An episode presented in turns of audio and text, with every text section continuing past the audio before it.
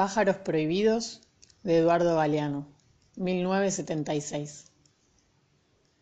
Los presos políticos uruguayos no pueden hablar sin permiso, silbar, sonreír, cantar, caminar rápido ni saludar a otro preso.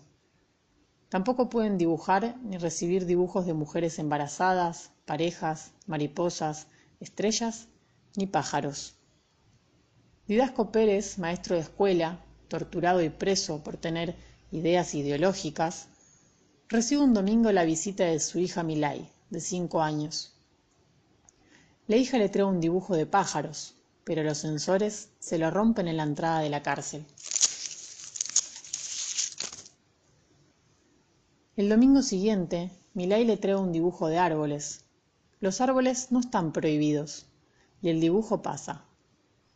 Didasco le elogia la obra y le pregunta por los circulitos de colores que aparecen en la copa de los árboles. Muchos pequeños círculos entre las ramas. ¿Son naranjas? ¿Qué frutas son?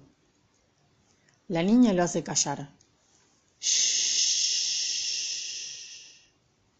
Y en secreto le explica.